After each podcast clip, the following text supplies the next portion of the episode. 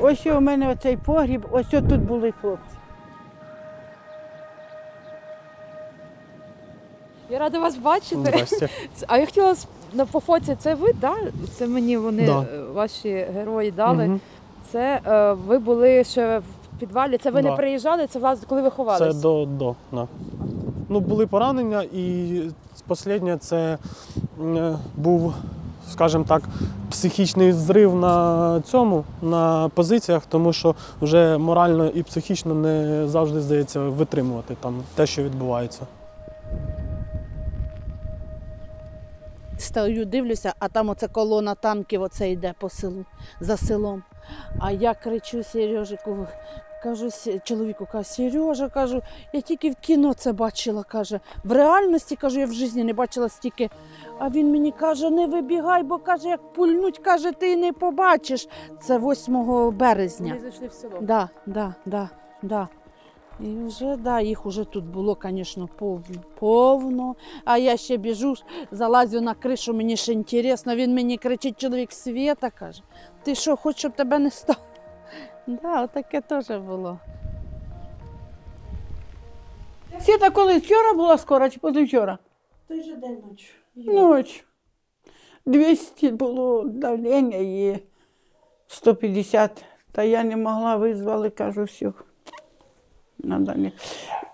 І випила спокоїтельний роді нормально. Ну, ти не плачеш, як я плачу. Ма, успокойся. Чого ти будеш плакати?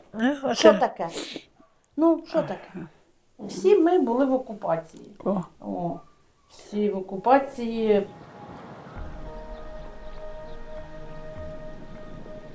28.08 ми зайшли ну, там, де накопичувались, і 29-го ми вже пішли в штурм.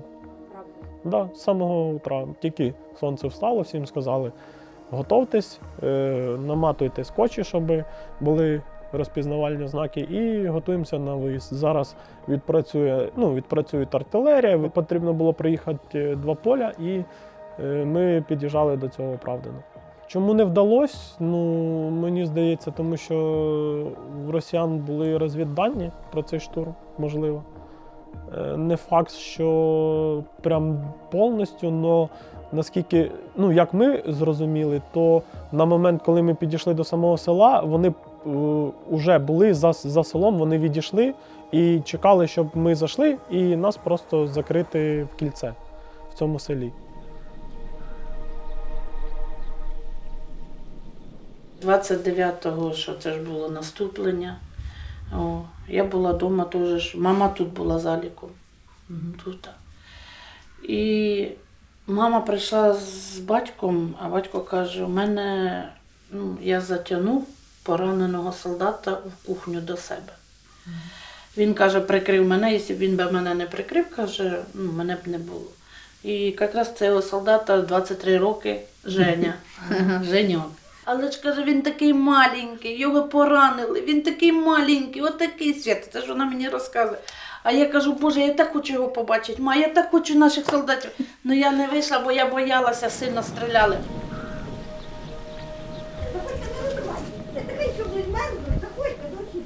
В гості можна? Можна. Бачите, які люди добрі. Бачите? 29 Серпня. серпня у нас да, було тут весело. Потім прибігла Галя і сказала, що у нас, ну це члени сім'ї, всіх так не будемо вже. Сказала, що ранений наш хлопчик і що треба його перев'язати. Я їй сказала, якщо наш, точно піду, якщо ні, не піду. Ми прийшли, да, Женя. Ну як, я на ньому там знали потім, що то Женя. Хлопчика перев'язали, чоловік зі мною пішов, ми пішли тихенько, тому що у нас тут були продажники. Ми тихенько його перев'язали, в цей час вже почали їх шукати. Алік і чоловік ми заховали його в погрібі, ми повимивали поли, все убрали, кров убрали, все прибрали, бо і все, ми закрили калітку і йшли оттуда. Маленьке таке, Угу. таке маленьке. Худенький, маленький Маленький да, такий. такий хлопчик. В нього було м, ліва рука. Да, ліва рука. Да, да. Сквозна отак вона в Мгм. нього пройшла, насквозь пулька пройшла. Ну, в нього сильно кровило, і він перелякався. Він каже, я не хотів, щоб хтось чужий йшов дивитися. Ну, каже, я побачив, що я кровлю і кровлю, каже, і потім вже рішили, що це. Чоловік сюди його привіз. Женя, ось сюди у кухні, заходь. Видно? Ось сюди. І якраз на отой скамейці його Люда, врачиха, його зробили е, перев'язку. От тут на цій скамейці. А тут був куча, ну, калюжа кров, слід. От до туди, а саме до вороти на дворі. Та вона, бідна, взяла тряпку, повимивала мені все. Весь слід по... скривала. І оце таке був Женя. Мене Женя. А тоді пішов у погріб, і чоловік його пустив у погріб. У мене теж не порядки. Як уже є. Нікому ми не говорили, нікому не розказували. А Ми наскільки вам важко було це тримати цю таємницю? Ця інформація? розпирало, розпирало. Перший раз, розпер, перший раз, коли я, мені хтось сказав, що вони бачили наших, сказали, що це неправда. А я говорю, якщо я вам скажу, що ми бачили наших, ви мені повірите? Вони кажуть, повірять. Ну, кажу, так ми бачили наших.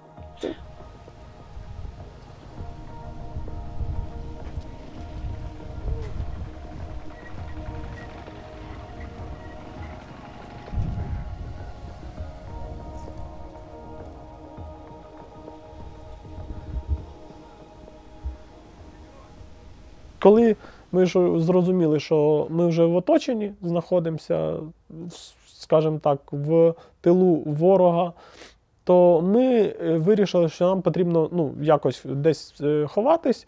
Е, Сергій обійшов дом і знайшов, що там було вибите вікно. І він каже: ну давай заліземо, будемо ховатись поки тут, подивимось, ну, на що буде далі про, про. У мене був там осколок в голову. Ну, він не пробив прямо голову, а пробив каску, застряв в касці. але було, було сильне поранення, тому що Сергій тоді казав, що я коли перший раз побачив, мені здалося, що ти будеш жити недовго ще. Ну, типу, що ти просто ще доживаєш на адреналіні. Два дня пройшло, дзвонить вічим і каже: я знайшов ще двох наших. А я кажу, точно наші? А він каже, да, в сусіда. І він ходив відчим собак кормив сусіда. І коли він прийшов, зайшов, він перший день прийшов, кормив, ніхто нічого не де. А на вторий день, вже як відчим зайшов і кормив, а Сергій каже, мужик. А, каже, вроді гляну, нікого нема. А він, мужик, глянув. Він каже, опа, наші. Ми одну ніч переночували, по- подивились, ми бачили, що він приходить. Но ну, у нас було таке, що довіряти нікому зараз не можна, тому що село все-таки було окуповане. Ну і не знаєш. Було багато хто ну, працював на е, росіян, тому ми е, боялись. Сергій каже: ну, у нас другого варіанту нема, нам потрібно твою рану якось обробляти, щоб не пішло зараження. Коли ми його позвали, він перелякався, а потім він підійшов з нами поговорити. Він сказав, е, каже: а в мене є один ваший.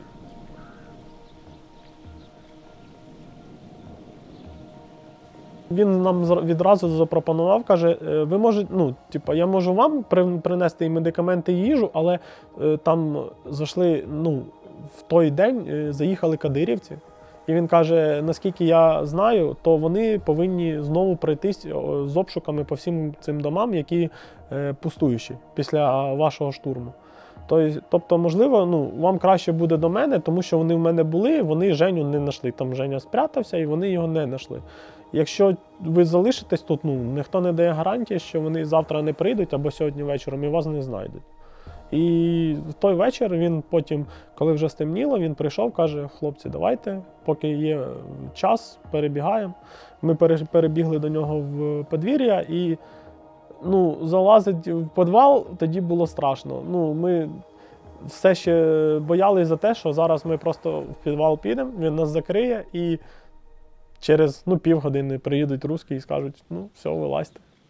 Вони по цьому підвалу бігали і не раз, коли з обшуками так, заходили, бігали і не замічали. А там, де погріб, у мене були цвіти, трави, і не було у мене двері, не було видно, де у мене двері, погріб. період місяця е, мама їздила в Білозерку до мене і приїжджала. Вічим постійно їздив через день, ну через два-три дня. Він оце приїде, ми з мамою наготовимо їсти хлопцям. Треба і більйо купити, і ці носки купити, і зубні щотки треба було купити. Все хлопцям Ну, треба. Оце мусорні пакети дуже багато йшло, тому що вони постійно в погрібі. Туалет, ви ж розумієте, все це в погрібі. Ну такі акуратні, молодці такі хлопці були. О, і це же ж. І ми, батько приїде, а ми оце наложимо на три дня їм їсти. І він оце їх ночі по чуть-чуть кормив. Ми взагалі розуміли, що ну, кормить трьох е, хлопців це дуже великий тягар.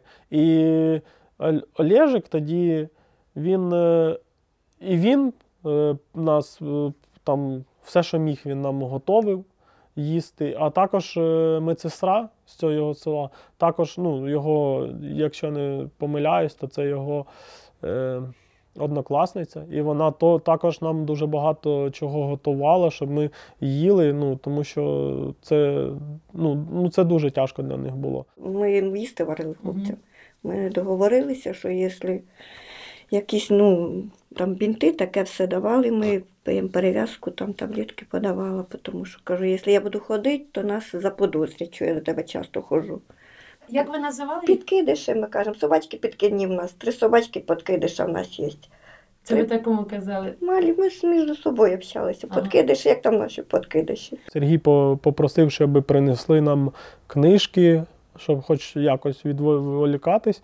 Е, Потім також е, ми просили заряджати наші телефони. Е, Ну, там не було як такої інтернету, зв'язі, але просто навіть подивитись ну, в якусь ігру ну, безінтернетну, да, цей, пограти. Ти отак сідаєш в ігру, і вже пролетів цілий день, і ти такий, о, ну, ще один день прожив нормально. У мене ніколи не було ночей спокійних, тому що ну, Сергій і Женя, вони любителі ночі похропіть були. А у нас там е, було таке, що наша, ну, наш участок оцей, і там невеличка дорога, і наступний дом, там сиділи русські, ну, наскільки ми знаємо, це були ДНРовці чи щось таке. Ну, і от вони сиділи, і я розумів, що ну, ночі, ночі е, цей храп дуже сильно чути, особливо через цю трубу, ну, воно усилює звук. І якщо б почули по ці е, ДНРовці або там русські, я не знаю, хто там був, але б якщо вони почули, то ну, питань би було у них багато до Олега, чому на вулиці ночі чути храп чийсь. І причому не один, а там і Сергій храпів е, періодично, і Женя. Женя бувало і кричав, просто ну, йому щось снилось, він кричав. Тобто приходилось зразу там будить, тормошить, казати.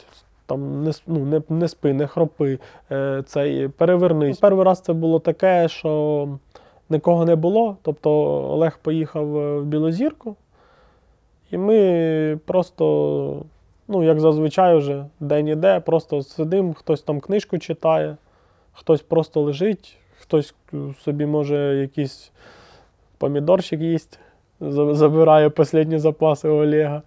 І ми чуємо, як просто хтось стукає по колі. Тут постукали раз, постукали другий, ми думаємо, ну, знову сусіди. І потім чуємо тільки, як е, хтось як просто вибиває ці двері. Е, ну, у нас там було таке, як віконечко, ми бачили, що, про, ну, що відбувається на подвір'ї. І ми дивимося, заходить два русських. Вони подивились по сторонам, що ніхто не вийшов, їм нічого не каже.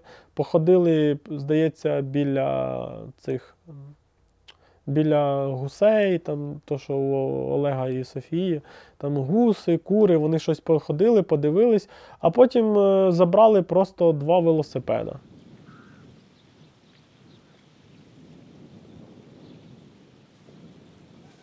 А потім вже було вторе наступлення. Мама опять, моя мама приїхала додому, і 16 вересня було на наступлення. Він тоді якраз до тебе приїхав, а я тут оставалась.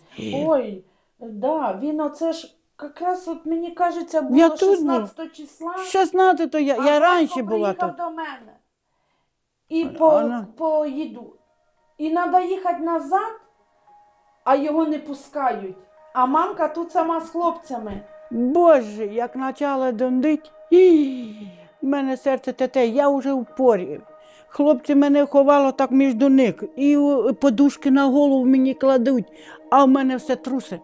Я все боюся чую, дуду, дуду. Кажу, ой, хати нема моєї, ой, те нема.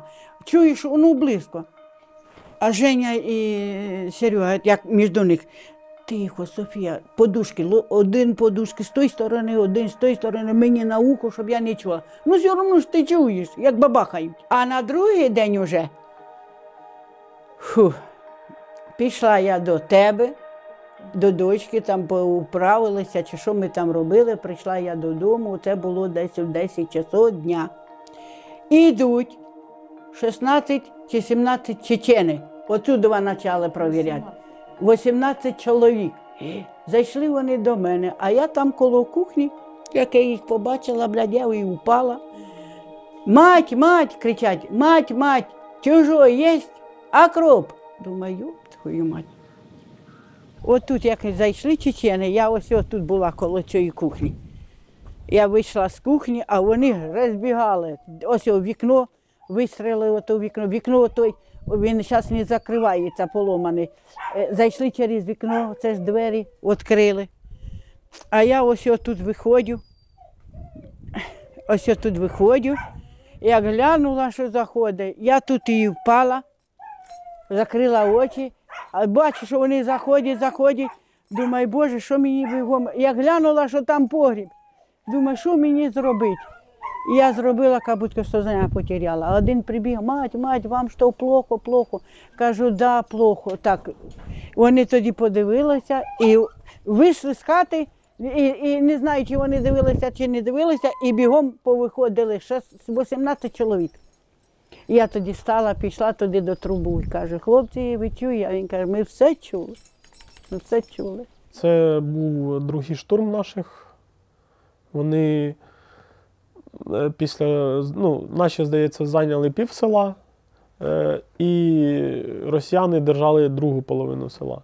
І от в тій частині, де держали росіяни, то ходили кадировці. Ну тому що вони, цю, скажімо так, там, де знаходились е, ми, наші туди дійшли, ну це була крайня точка, куди наші дійшли, і потім їх дуже швидко оттуда вибили, вже на другу частину села.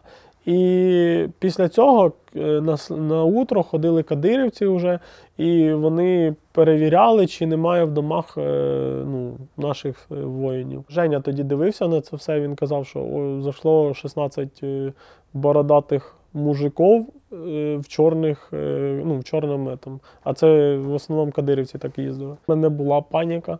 Тобто, ну, у мене за те, там вони були, ну, напевно, хвилин 5 о, від моменту, коли вибили саму калітку і ушли, ну, коли Софія прибігла.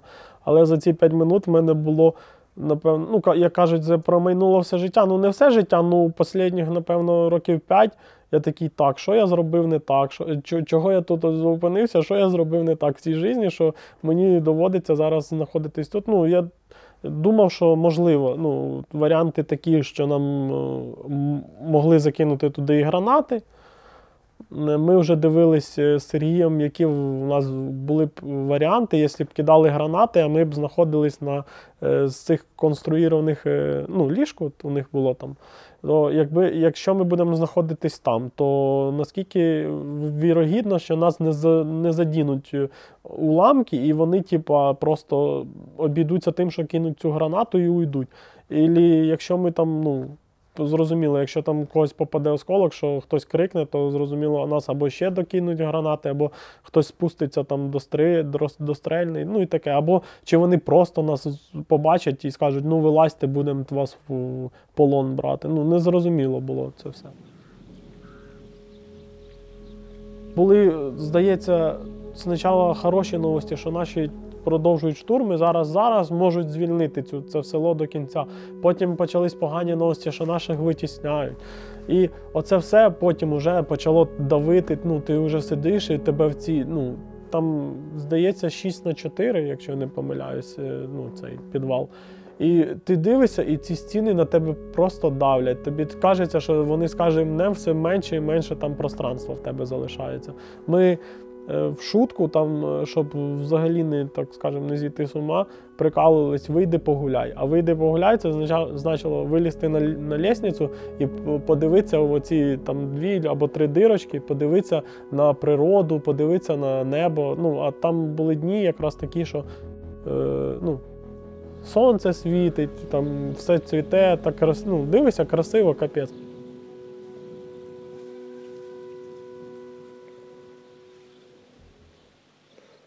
Прийшов Олег і каже, що його біля двора встрітили русські. Сказали, що їм треба цей дом, тому що там їх буде більше заїжджати, їм треба дом нормальний. Сказали, що тобі потрібно виїхати, нам потрібно дві дом. Типу, ми тобі можемо дати якийсь там час, пару днів, щоб ти забрав все, що тобі потрібно, і переїхав там, куди, куди там зможеш. Олег до нас прийшов вечором. Вечором сказав, потрібно буде думати, що зробити. Я цілу ніч таке не спала. От думала, мене думала, як їх вивозять. Якщо знайдуть, і нас не буде, і ні вони не буде.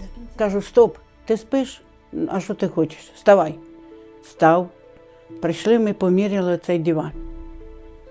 Саме цей? Оцей диван. А це в ньому? Да.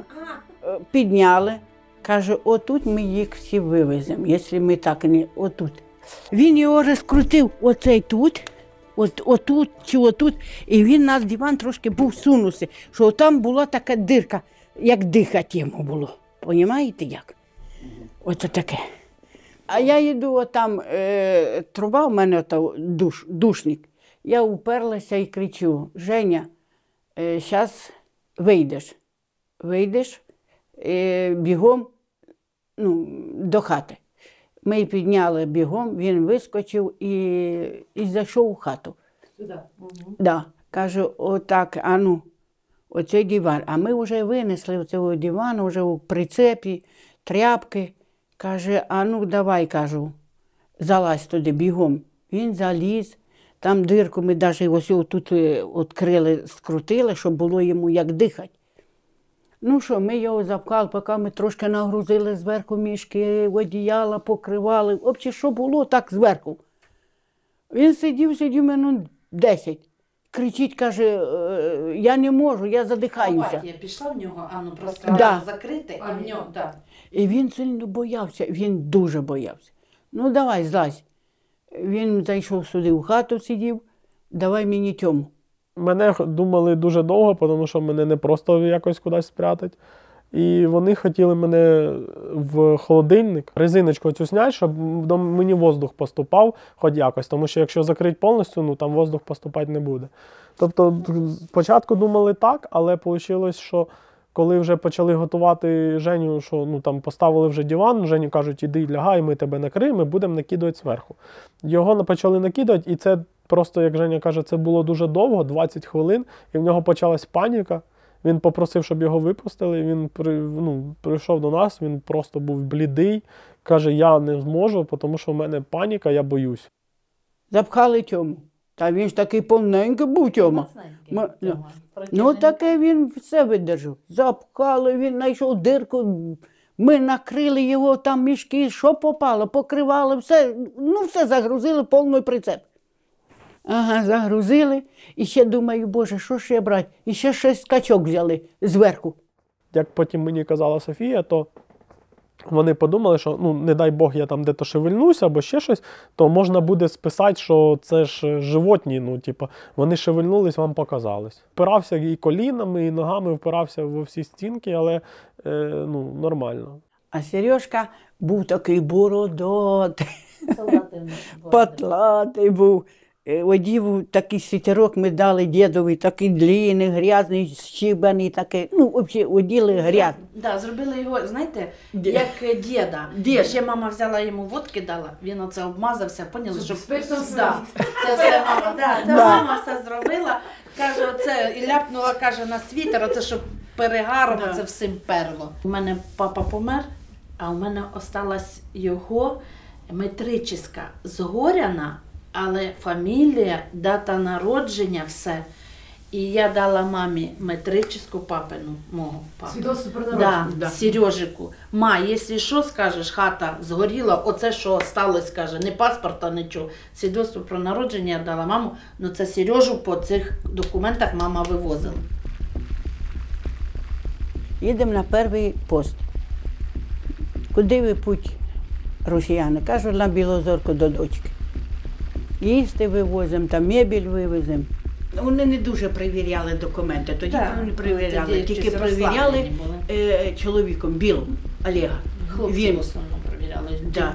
Ну, женщин ні. Да, Не сильно. і перевіряли, ну, їдьте. Поїхали ми на другий пост, теж Алікові документи перевіряли, нас вже не перевіряли.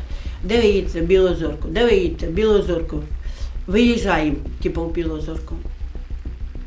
До блокпостів, коли ми під'їжджали, була паніка трошки, тому що е, що на першому, що на другому блокпості, я пам'ятаю, як підходили ці русські, знімали цю же стиралку, знімали цих гусей, казали, а зачем воно вам нужно? А давайте ви нам його подарите, тому що оно нам тут нужно. Типа, а може ви нам одну курочку оставите? Ну, такое було. І я думав, ну, зараз він зняв це, це і скаже, а що у вас диванчик є? І тут був би сюрприз. Мені теж казали, що там було 6 блокпостів, і я, пос... я їхав. Перша зупинка, і оце ж вони проходять. Такі, так, перший проїхав, хорошо. І я, ну, я собі, ну, для себе чогось я так вирішив, що якщо я приїхав перший, другий, третій, то далі ну, це проще, тому що е, чим далі в тил, то зрозуміло, що в них там, скажімо так, е, розхлябаність така. Тому що вони розуміють, ну ти ж проїхав один блокпост, ти ж проїхав другий блокпост. Якщо б в тебе щось було, вони б вже б знайшли, а так ти приїхав, значить все окей. Ну і плюс, наскільки я знаю, то вони Олега всі знали. Там було так, що я, ну, я чув, що Олег е, зупиняється і каже їм, що мені давати документи. Вони сміються, кажуть, та ні, ми ж тебе знаємо, тільки ті, хто типу, з тобою їдуть. А це тоді було е, Софія, якась ще жінка з села, і здає, ну, і Серега, ну вони Серега. От нас просто із-за того, що ми так довго були в підвалі, ну там же не миєся, нічого не це. Ну, запах такий не дуже приятний. Серега весь вже заросший, і йому ще й яйця ці дали тухлі, як він потім розказував. І каже, той е, хлопець, який хотів в нього перевірити документи, відкрив, понюхав, каже, ні. і все. У Олега були такі, знаєте, очки з такими лінзами великими, ну товстими, і трохи розбиті, щось таке. І він ще їх одів, ну прям, е, навірно, Голлівуд віддихає там.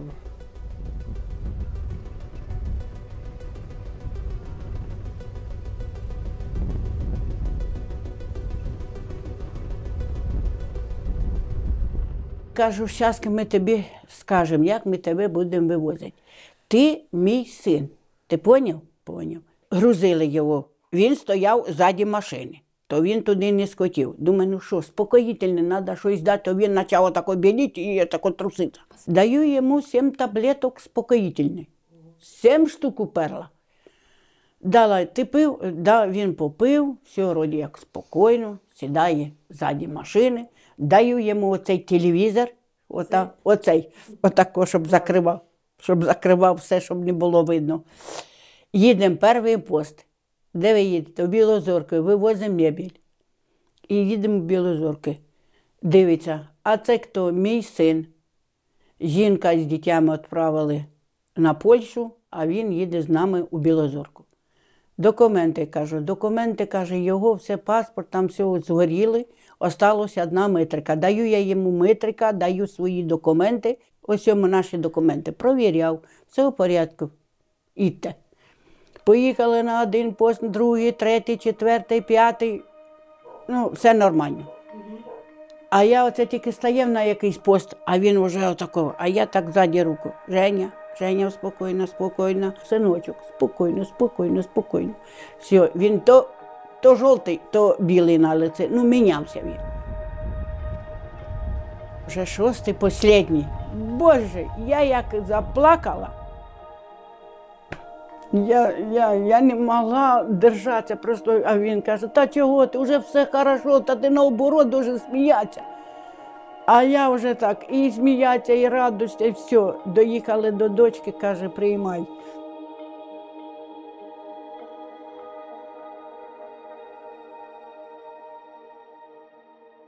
Нас, е, считайте, 8, з солдатами 8 чоловік. І нам потрібно було ще одну хату, щоб не було замітно, що дуже скупчення людей. Да. Мама знайшла на другій стороні Білозерці, здоровий дом. Ну і Женьок і Тьома Да.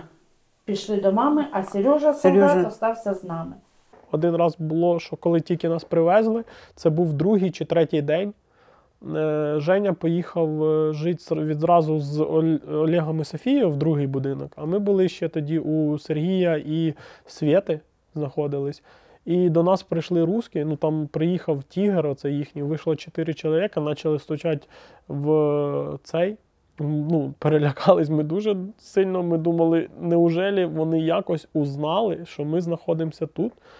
Е, в той момент Сергій виход, ну, вигулював собаку їхню, ну, цих е, Свєтину і Сергія теж. У них там велика ну, ця собака, і він її просто вийшов вигулять і каже: я був в шокі, що вони прийшли. Каже, ну каже, ну а що робити? Прикинувся, каже, що просто старічок гуляє з собакою. А мене, ну, а я був в хаті в цей момент, я побачив, я перелякався дуже сильно, думаю, куди бігти. Ну, типу. А нам сразу, коли ми приїхали, сказали, що на кухні є як фальш-стіна трохи, там туди можна спрятатися, в принципі, там навіть три чоловіка помістились би. І Сергій, е, чоловік е, Свєти, він мене сразу туди каже: біжи, давай, закрив мене і холодильником, а ні, цим стулом трохи підвінувши, типу, щоб не сильно видно було ручку саму. І тоді була, була дитина їх е, дочки. І вона почала казати: а куди ви Артема спрятали? Зачем, зачем... Да, да. А за, зачем ви його туди спрятали? І е, Сергій дуже сильно боявся, що от, е, якщо вони зайдуть в дом, то він, ну, типу, малий може сказати, а зачем ви його туди спрятали? І, ну, і, типу, бо... Ну, вони не зайшли. Вони зайшли в, сам, в саме подвір'я, сказали, що вони шукають своїх е, збіжавших, е, попросили перевірити підвали. Вони перевірили підвали і ушли. Двоє були зо мною на квартирі. Да, Да. А Тьома, тільки я стою 6 часов, я рано вставала. Тільки я стою, він раз уже жде. Кажу, що ти, ти став? Каже, я сама піду. Ні, я йду з вами. Бере два відра води, їсти, Допомагали. допомагала. А там ж сусіди. Ну, всі врачі сусіди там Да, жили, там такі були. район, що були такі такі. А мене питає, Лікарі кажу, а що це тебе за хлопці? Кажу, та це мої синові. А читайте, один, другий чоловік, і це ж приїжджали, каже, діти мої тут, а дочки там, те. скільки у тебе дітей? Та кажу, її не пам'ятаю сама скільки. Я вже, а, та в мене врачиха питає, я кажу, багато. Я, взагалі, в мене десь штук, а, ні, я кажу, шість-сім, отаке казала. А вона сміється, каже, ти не больна. Кажу, та ні, каже, я нормальна. Та щось я дивлюся, ну на тебе не похожі ті хлопці, каже.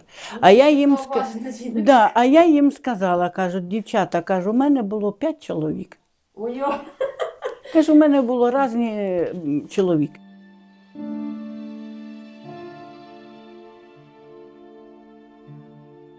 Ми бачили, що як е, що проходить контрнаступ і звільняється, і територія все ну, приближається до нас. Тобто ми розуміли, що ну, з дня на день повинно це бути, але ми не розуміли, ну, чи це буде з боєм, чи це буде без бою. Ми проснулись, до нас прийшла, е, ну, до нас в гості приходила дівчина Аня.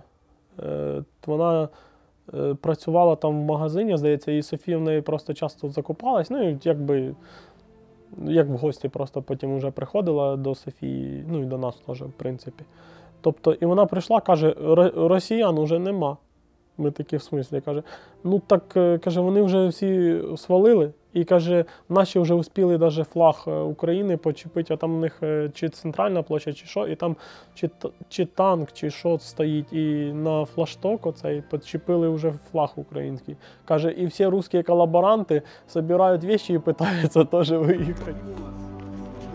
Приємно. Приємно, так. Ми були на зв'язку з командуванням. Командир каже, вас заберуть ну, через день. Ну, все-таки нас забрали 12-го в той день, тоді приїхав капелан 28-ї бригади, то також привіз їду людям, і вони нас забрали вже. Ми заїхали ще по дорозі обратно в Правдино. я вже побачив хоча б, як виглядить двор.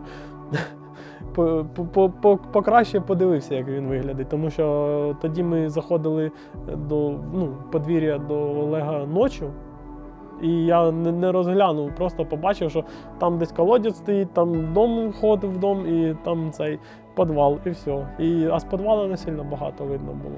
Хлопців сюди привезли. Сюди хлопців привезли. Я, наприклад, одного Женьку тільки. Я не поняла, що спочатку. 12-го, це 12-го, капелани, да. приїхали, да. Привезли хлопчиків цих, значить, цього, цих я всіх перший раз побачила. А Женьку я одразу признала. Звісно, зустріча дуже приємна. Вони нам привезли, я не знаю кому, але вони привезли до нас ось додому їх. Ми були на городі замурзані, як поросята. Ну ми, ну ми були дуже раді їх бачити. Такі Копелан каже, це було чудо. Ну ми теж кажемо, що це чудо. Ось о, Це хто? Це цей, оце же Сергій. А, Сережа. Да, да, з Одеси. це цей, що в- ранений в голову був, так? А він приїжджав сюди. Чи це ви Білозір? Да. Ні, ні, я вам зараз скажу навіть яке це число. 7 серпня у цьому році. Ага, то він сюди в село приїжджав. Да, да. Да. Це цей, е, м, е, те, що ранений в голову був Да. хлопчик, да? А, А той він був, вас- а Ні, ні, мужчина, оце це цей, що старший. з бородою? Да, да, з бородою. Це моя сестричка старша прийшла. Заходь. Люд, Людочка. Це моя старша сестричка. Оця Це моя дитина старша, це ще рідненька. Тоже ж допомагала. Вона ж теж теж, пома- були да, в схемі? теж ж Теж? теж допомагала. Теж теж все знала. все Вона як знала. положено. Ви були е, в Білозерці вже? Да. Ви тут ви не І були? тут були, і тут? там були. А що ви робили, згадайте? Та що ми робили? Тихенько мовчали, нікому не казали. Все ми знали. Допомагали і готовили, і все. Страшно було? О, ще як страшно було. Як спомниш аж.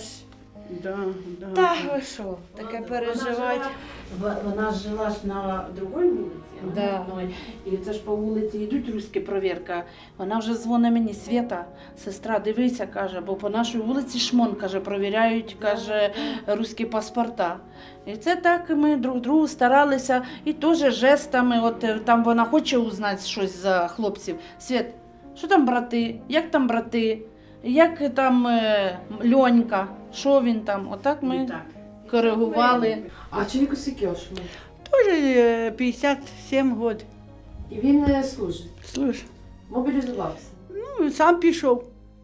Він сильно побачив. Сказав, е, Він оце хлопців е, спас, і він каже, тільки зайдуть наші, і я одразу піду на війну. І так вийшло. Ну, але дуже довго не хотіли брати, бо вже і вік. Але він дочекався, він все одно ждав і пішов. Він тому году пішов. Ми їм дуже вдячні. Ну, тому що я думаю, е, в тій обстановці не кожна людина взагалі б е, змогла би е, якби ховати в себе, тому що ну, добре там одного ти можеш якось ховати ще це. Но брати на себе тягар в три, три людини, тим паче, що двоє поранених. Артем син у вас записаний як син.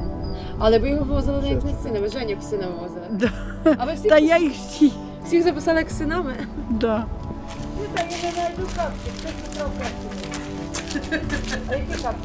Правда, що я домашні ходила, вони ж немає.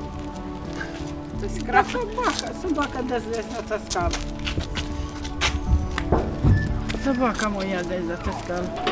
Ти вже в хату. Да, я йду в хату. Все, до свидания. Пока-пока. Все, все, все, до свидания.